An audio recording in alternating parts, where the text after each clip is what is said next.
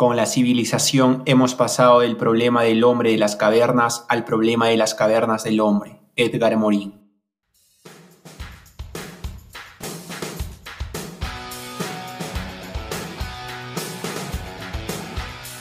Saludos cordiales a toda la comunidad oyente de la sección podcast Taus al Día. Mi nombre es David Olmer Quispecolque, miembro de la Comisión de Investigación del Taller de Derecho y Relaciones Internacionales Alberto Ulloa Sotomayor y el día de hoy les hablaré sobre el tema ejecución del derecho internacional humanitario en tiempos actuales. Las crisis humanitarias, como los conflictos armados o los desastres naturales, suelen generar un deterioro situacional de derechos humanos que puede aumentar las necesidades humanitarias de las poblaciones afectadas en el marco de los conflictos armados contemporáneos, hasta dónde abarca la protección del derecho internacional humanitario. En caso que los estados no respondan a las necesidades básicas de los civiles, las organizaciones humanitarias pueden tomar medidas al respecto. De hecho, una organización humanitaria podría intervenir siempre y cuando cuente con el consentimiento del Estado o estados en cuestión, pero, ¿qué pasa con aquellos obstáculos que siguen interponiéndose al acceso de la ayuda humanitaria, como por ejemplo las cuestiones militares y políticas? Asimismo, en materia de ayuda humanitaria, ¿cuál es el rol que cumple la comunidad internacional respecto a aquellas víctimas de desastres naturales ocurridos en zonas con conflictos actuales?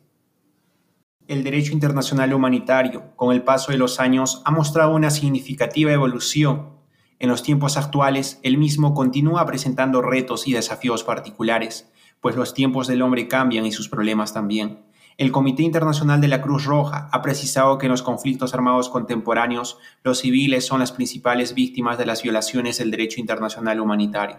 Asimismo, ha señalado que los conflictos modernos plantean retos en varios ámbitos, desde la clasificación de los conflictos armados hasta el empleo de nuevas tecnologías, por lo que es necesario comprender tales retos y abordarlos para que en situaciones de conflicto armado el derecho internacional humanitario cumpla su función de protección.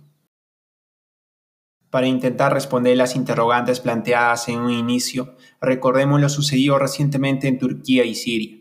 El mundo no es ajeno a los desastres naturales, los terremotos que asolaron el lunes 6 de febrero el sudeste de Turquía y el noroeste de Siria viene dejando una cifra de muertos que supera los 23.000 y 82.000 heridos.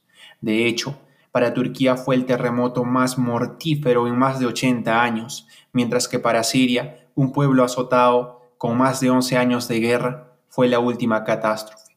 En ese contexto, es importante destacar la labor de ayuda humanitaria que cumplen diversas organizaciones de la comunidad internacional, sin embargo, como precisa el canal de televisión CNN, la ayuda humanitaria en las zonas del norte de Siria afectadas por el terremoto se ha visto complicada por la guerra civil entre las fuerzas de la oposición y el gobierno sirio, encabezado por el presidente sirio Bashar al-Assad, quien es acusado de asesinar a su propia gente. Esto es, existe una profunda preocupación por los afectados por el terremoto, ya que viven en áreas controladas por la oposición al gobierno sirio en el noroeste del país, ya que se trata de una población que a menudo ha debido huir varias veces a causa de la violencia. De hecho, Kelly Petillo, experta en Siria del Consejo Europeo de Relaciones Exteriores, nos recuerda que desde el 2014 existe una resolución del Consejo de Seguridad de la ONU que permite el envío de la ayuda a través de la frontera de Turquía, incluso sin el consentimiento del régimen del presidente Assad pero desde el 2018, en el Consejo de Seguridad de la ONU, Rusia, con el apoyo de China, se ha asegurado de que el número de traspasos fronterizos sea cada vez más restringido. Es lamentable lo que viene ocurriendo en Siria y Turquía. A raíz de ello podemos afirmar que las diferencias políticas constituyen límites para la ayuda internacional en circunstancias de catástrofes naturales. Diversos líderes intentan politizar las crisis humanitarias, que viene azotando dichas poblaciones. Como precisó el portavoz de la Oficina de Coordinación de Asuntos Humanitarios de la ONU, Jens Lerck, es importante que todos vean esto por lo que es, una crisis humanitaria donde hay vidas en juego. No politicen nada de esto.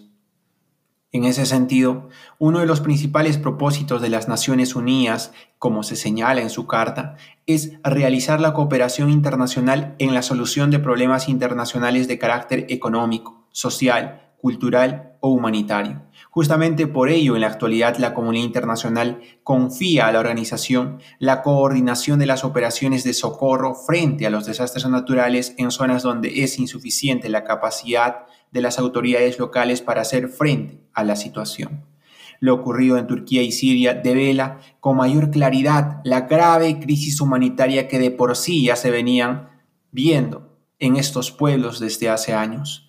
Como señaló James Elder, portavoz de UNICEF, había ya una situación de emergencia en el noroeste de Siria, donde 4 millones de personas reciben ayuda humanitaria. Las comunidades allí están lidiando con un brote de cólera, un invierno brutal. Por su parte, el portavoz en Ginebra del Fondo de las Naciones Unidas para la Infancia, UNICEF, destacó que el siniestro ocurrió en el peor momento para muchos niños vulnerables que de por sí necesitaban apoyo humanitario. La guerra civil entre las fuerzas de la oposición y el gobierno sirio constituye un factor que ha limitado la ayuda humanitaria internacional a las zonas del norte de Siria, que fueron afectadas por el terremoto. Con todo lo antes mencionado, pareciera que en el derecho internacional actual, las víctimas de desastres naturales aún no tienen por reconocido el derecho a recibir asistencia humanitaria, mayor aún si se trata de víctimas que radican en pueblos que se caracterizan por ser escenarios de constantes conflictos, en los cuales se presentan profundas brechas y carencias sociales, en donde las violaciones de derechos humanos parecen ser algo normal.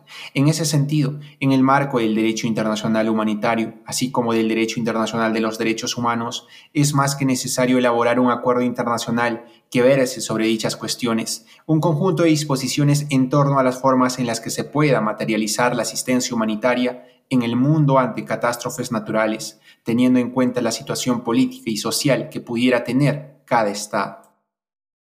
Comunidad oyente, espero que el tema desarrollado haya sido de vuestro agrado. Agradezco que hayan llegado hasta este punto. Nos ayudaría muchísimo comentando y compartiendo este podcast por medio de sus redes sociales. No se olviden seguirnos para que no se pierdan los nuevos capítulos y secciones. Les deseamos un buen fin de semana y esto fue la sección podcast Taos al Día. Hasta una próxima oportunidad. Muchas gracias.